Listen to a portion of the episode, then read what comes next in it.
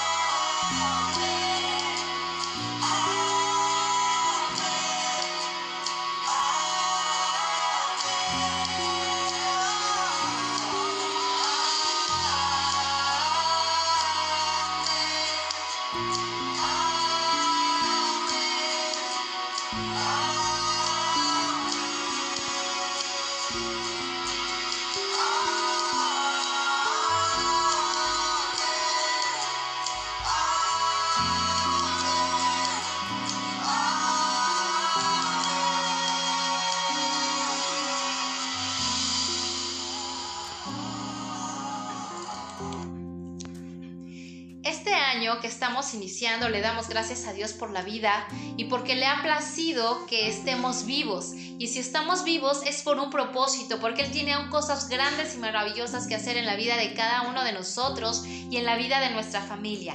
El tema de hoy se titula Dos senderos, un propósito. En este tema te voy a narrar dos historias. La primera tiene que ver con un rey llamado Balak y él reinaba en una tierra llamada Moab. Esta tierra era tierra enemiga del pueblo de Dios.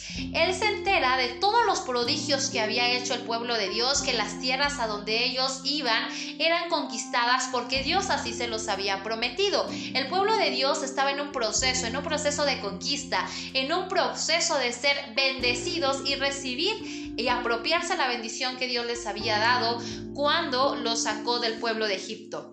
Y este rey llamado Balak, tan angustiado, manda llamar a un hombre llamado Balaam que él se consideraba tenía poderes muy especiales, es decir, que lo que él bendecía era bendecido y lo que él maldecía era maldecido. Entonces el rey Balak en el versículo 5 dice lo siguiente, por tanto, envió mensajeros a Balaam, hijo de Beor, en Betor, que está junto al río, en la tierra de los hijos de su pueblo, para que lo llamasen diciendo, un pueblo ha salido de Egipto, y he aquí cubre la faz de la tierra, y habita delante de mí. Ven pues ahora te ruego, maldíceme a este pueblo, porque es más fuerte que yo. Quizá yo pueda herirlo y echarlo de la tierra, pues yo sé que el que tú bendigas será bendito, y el que tú maldigas será maldito fueron los ancianos de Moab y los ancianos de Madián, con las dádivas de adivinación en su mano y llegaron a Balaam y le dijeron esas palabras.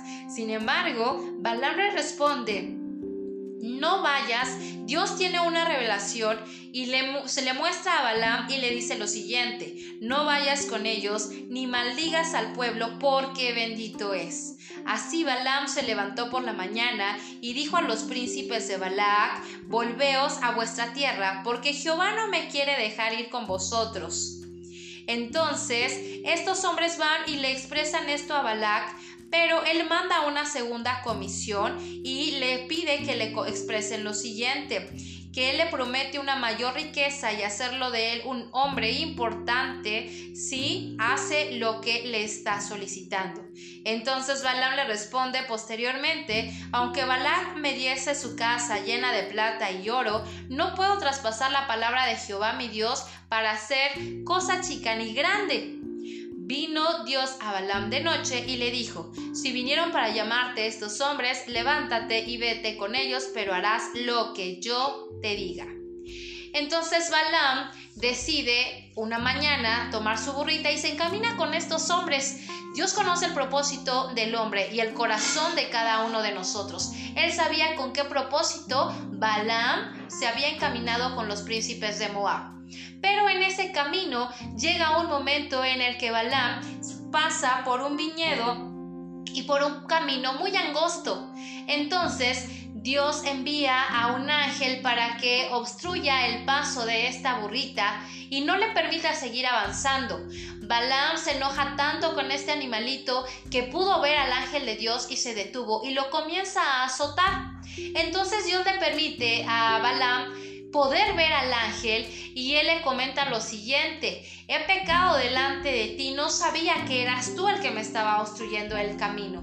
Entonces el ángel le comenta a Balaam que si no hubiese sido por la burrita que se detuvo y se echó a tierra, él le hubiese quitado la vida en ese momento. Entonces Balaam reconoce en ese momento que él había hecho algo incorrecto y le contesta al ángel, he pecado porque no sabía que tú te oponías delante de mí en el camino, mas ahora si te parece mal, yo me volveré. Sin embargo, el ángel le permite continuar, pero nuevamente le da una instrucción y le dice, te permitiré ir, pero harás lo que yo te diga. Entonces, Balak Balaam se encuentra con el rey de Moab y le comenta que él no puede maldecir al pueblo de Dios porque este pueblo ya, ya había sido bendecido por Dios y él no podía revocar esa bendición. Posteriormente, eh, este rey se molesta muchísimo porque él le comenta que lo había mandado llamar para maldecir a ese pueblo, no para que lo bendiciera, porque justamente cuando se preparan los sacrificios, lo que hace Balaam es bendecir al pueblo de Dios. En Mateo capítulo 21 nos narra nuevamente de este animalito. La palabra de Dios nos dice que él envía a dos de sus discípulos para traer a una asna y un pollino que estaban atados. Y él les pide que los traigan a él y que si las personas que eran las dueñas le preguntaban que para qué los necesitaban, él les dijo a los discípulos que tenían que responderlos que el Señor los necesitaba.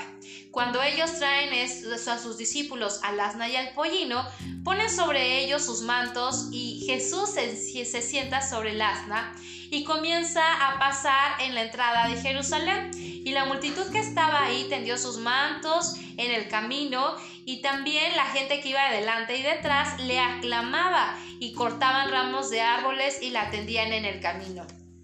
Aquí vemos dos contextos. En un primer contexto tenemos a una burrita que lleva a un hombre con un eh, mensaje específico, que él va a bendecir al pueblo de Dios. Pero en la intención de su corazón sucedió algo contrario.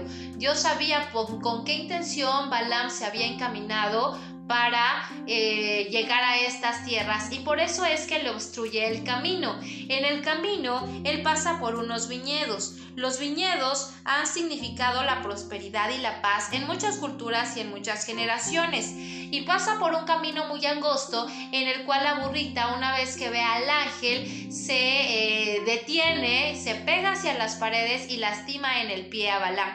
No es una casualidad que haya lastimado su pie. Con el pie nosotros caminamos y abrimos camino hacia donde quiera que nosotros vamos. Aquí tenemos dos enseñanzas. La primera, Estamos iniciando un año y en este año vamos a tomar muchas decisiones y muchos proyectos quizá tengamos en mente, pero es importante ponernos en las manos de Dios. Cuando nosotros no tomamos el consejo de Dios en las decisiones o en las cosas que deseamos hacer, es muy probable que las cosas no salgan como deseamos y muchas veces culpamos a Dios o creemos que Él no es bueno y que no nos quiere bendecir. Sin embargo, Dios conoce el presente y el futuro de cada uno de nosotros y la consecuencia de esas decisiones que vamos a tomar. Por ello, muchas veces, así como lo hizo con Balaam, muchas veces probablemente pondré en tu vida circunstancias que impidan que tú sigas avanzando y no porque no sea bueno y no te ame, sino porque Él desea cumplir un propósito de mucha mayor bendición en tu vida si tomas su consejo. Nosotros a veces en nuestra propia prudencia o nuestros propios pensamientos tomamos decisiones creyendo que nos saldrán bien las cosas y desechamos el consejo de Dios. Cuando eso sucede, las cosas naturalmente no saldrán bien, pero Dios es tan bueno que siempre nos dará la oportunidad de regresar y tomar la decisión correcta. Así como estos discípulos obedecieron a Jesús y ellos van y desatan a esta asna y a su pollino, ellos recibieron también una instrucción, pero ellos la ejecutaron como Dios se las se las había dado. Y esta decisión fue una decisión de bendición, porque justamente cuando Jesús pasa por Jerusalén, todos aquellos hombres que le reconocen y le alaban y se desprenden y sus mantos y esas ramas de árboles que cortaron para ponerlas sobre su camino, todo eso que ellos hicieron le reconocían como el Dios, como el Rey. Entonces ellos estaban reconociendo que en él había una bendición. Las ramas representan nuestra naturaleza humana. Si en este año nosotros nos disponemos a entregar y ofrecer toda nuestra vida delante de Dios, seremos bendecidos. Escrito está en el libro de números, como lo acabábamos de leer, en el capítulo 22 eh, se menciona que Dios ya había bendecido al pueblo de Dios y que no había nadie que pudiese revocar esa bendición que Dios ya había dado al pueblo de Dios. En este caminar vamos a encontrar como aquel rey a personas que puedan venir a nuestra vida con el propósito de ser una piedra de tropiezo, de estorbarnos en nuestra vida, en nuestros sueños, en, nuestros propósitos y querrán, querrán venir a hacer frente a nosotros. Pero tenemos un Dios tan bueno y tan soberano que cuida de nosotros, que Él siempre pondrá en tu camino una palabra de bendición, un consejo que te hará volver, que te hará regresar y que te hará saber qué es el mejor camino que tú debes de tener. No temamos durante este año. Escucharemos muchas cosas, recibiremos muchas invitaciones como la recibió Balaam, pero si nosotros nos abrazamos del consejo de Dios, seremos bendecidos, porque Dios ya nos ha bendecido y así como está escrito, la bendición de Dios no puede revocarse pero sí puede frustrarse. Es decir, Dios nos ha bendecido y Dios ha dado una promesa de bendición para nosotros en este año, de estar con nosotros, de guardarnos. Pero así como lo hicieron los discípulos en lo que está escrito en el Mateo capítulo 21, tenemos que aprender a escuchar su consejo y aprender a ejecutar lo que Él nos dice. Cuando nosotros desechamos ese consejo, sucede lo que le sucedió, a Balaam. En el camino vamos a encontrar obstáculos y muchos de ellos nos van a lastimar. Anteriormente, en la antigüedad, los viñedos estaban rodeados como una ciudad protectora. Alrededor había cercas espinosas para impedir el paso de animales destructores eso sucede en nuestra vida. Nosotros representamos ese viñedo, ese viñedo que somos guardados y cuidados por Dios. Pero en los alrededores, alrededor de nuestras vidas y en este recorrer, vamos a encontrar cercas espinosas. Es decir, querrán venir a nuestra vida invitaciones y decisiones que quizá no sean las más correctas. Si nosotros decidimos caminar por ellas, vamos a salir lastimados, vamos a salir heridos, nos eh, lastimaremos, nos vamos a espinar.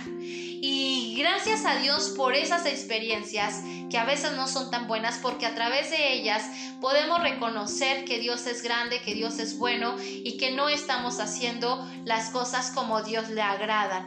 Estas decisiones, aunque a veces puedan salir mal, Dios siempre va a bendecir. Es decir, cuando nosotros tomamos una decisión que no nos fue tan bien, Dios nos ama tanto que jamás te dejará derrotado, que jamás te dejará tirado en la condición en la que estés después de haber tomado una decisión incorrecta. Obviamente no nos va a felicitar, obviamente no se agradará de lo que hicimos, pero en su infinita misericordia nos dará la oportunidad de volvernos y tomar la decisión correcta.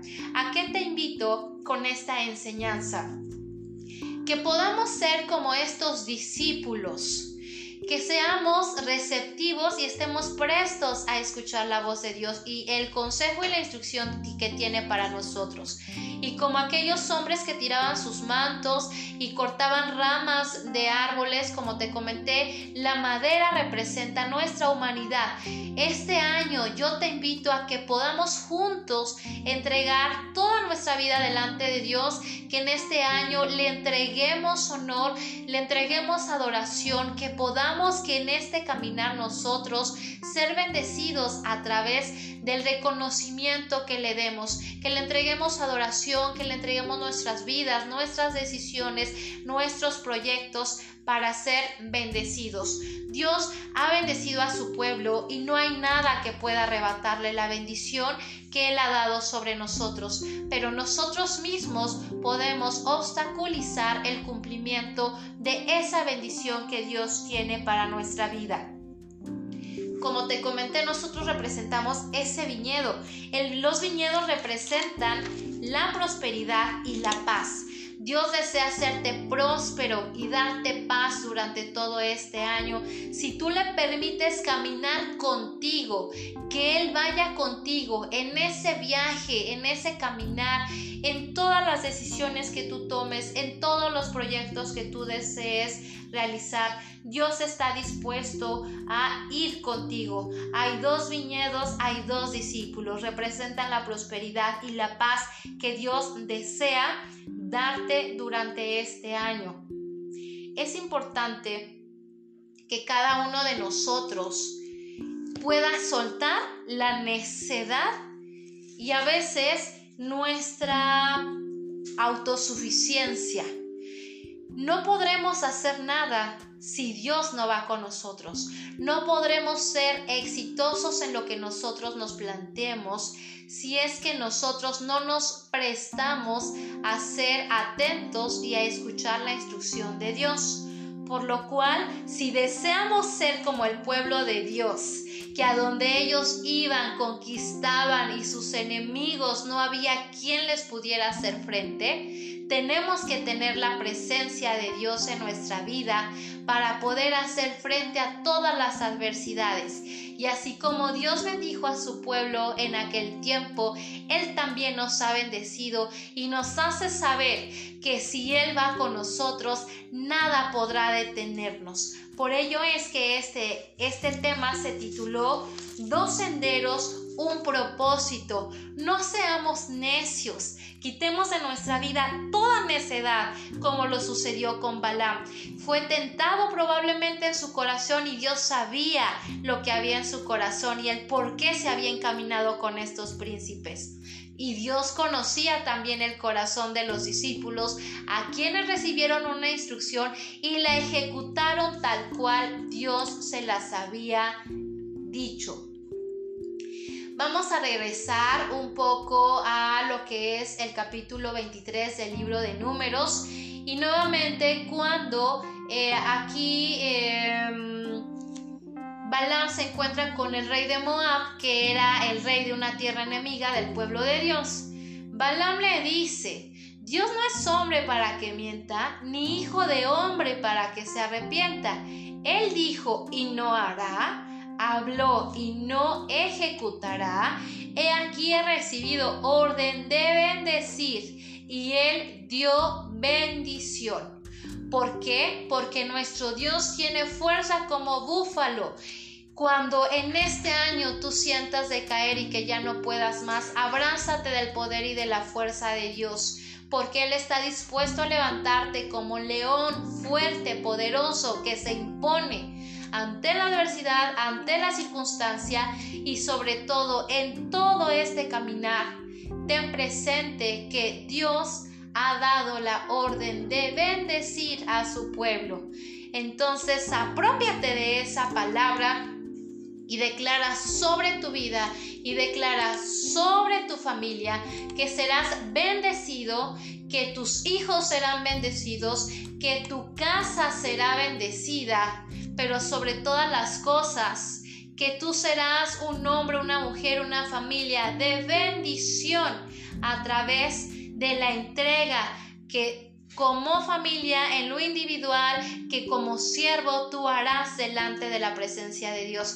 Que así como estos hombres tendían sus mantos, así nosotros nos hagamos un propósito de ser constantes y perseverantes en entregarle lo mejor de nosotros, en adorar su nombre y así como lo hizo esta burrita que se postró cuando vio a, este ángel, que así nosotros como aquellos hombres tendían mantos y eh, eh, colocaban las ramas durante ese camino, estemos dispuestos a postrarnos en todo tiempo, en los momentos buenos, en los momentos de adversidad, porque sabemos y tenemos la confianza que si Dios nos ha bendecido, podemos pasar por circunstancias difíciles, pero seremos protegidos como estos viñedos, seremos rodeados y seremos hombres y mujeres que representen y experimenten la prosperidad y la paz de Dios. Que Dios te bendiga mucho y declaramos sobre tu vida esto que está escrito en el libro de números capítulo 6, 24. Sé bendecido, eres un hombre bendecido. Dios te ha bendecido con la vida. Prepárate para lo que Dios quiere hacer contigo en este tiempo.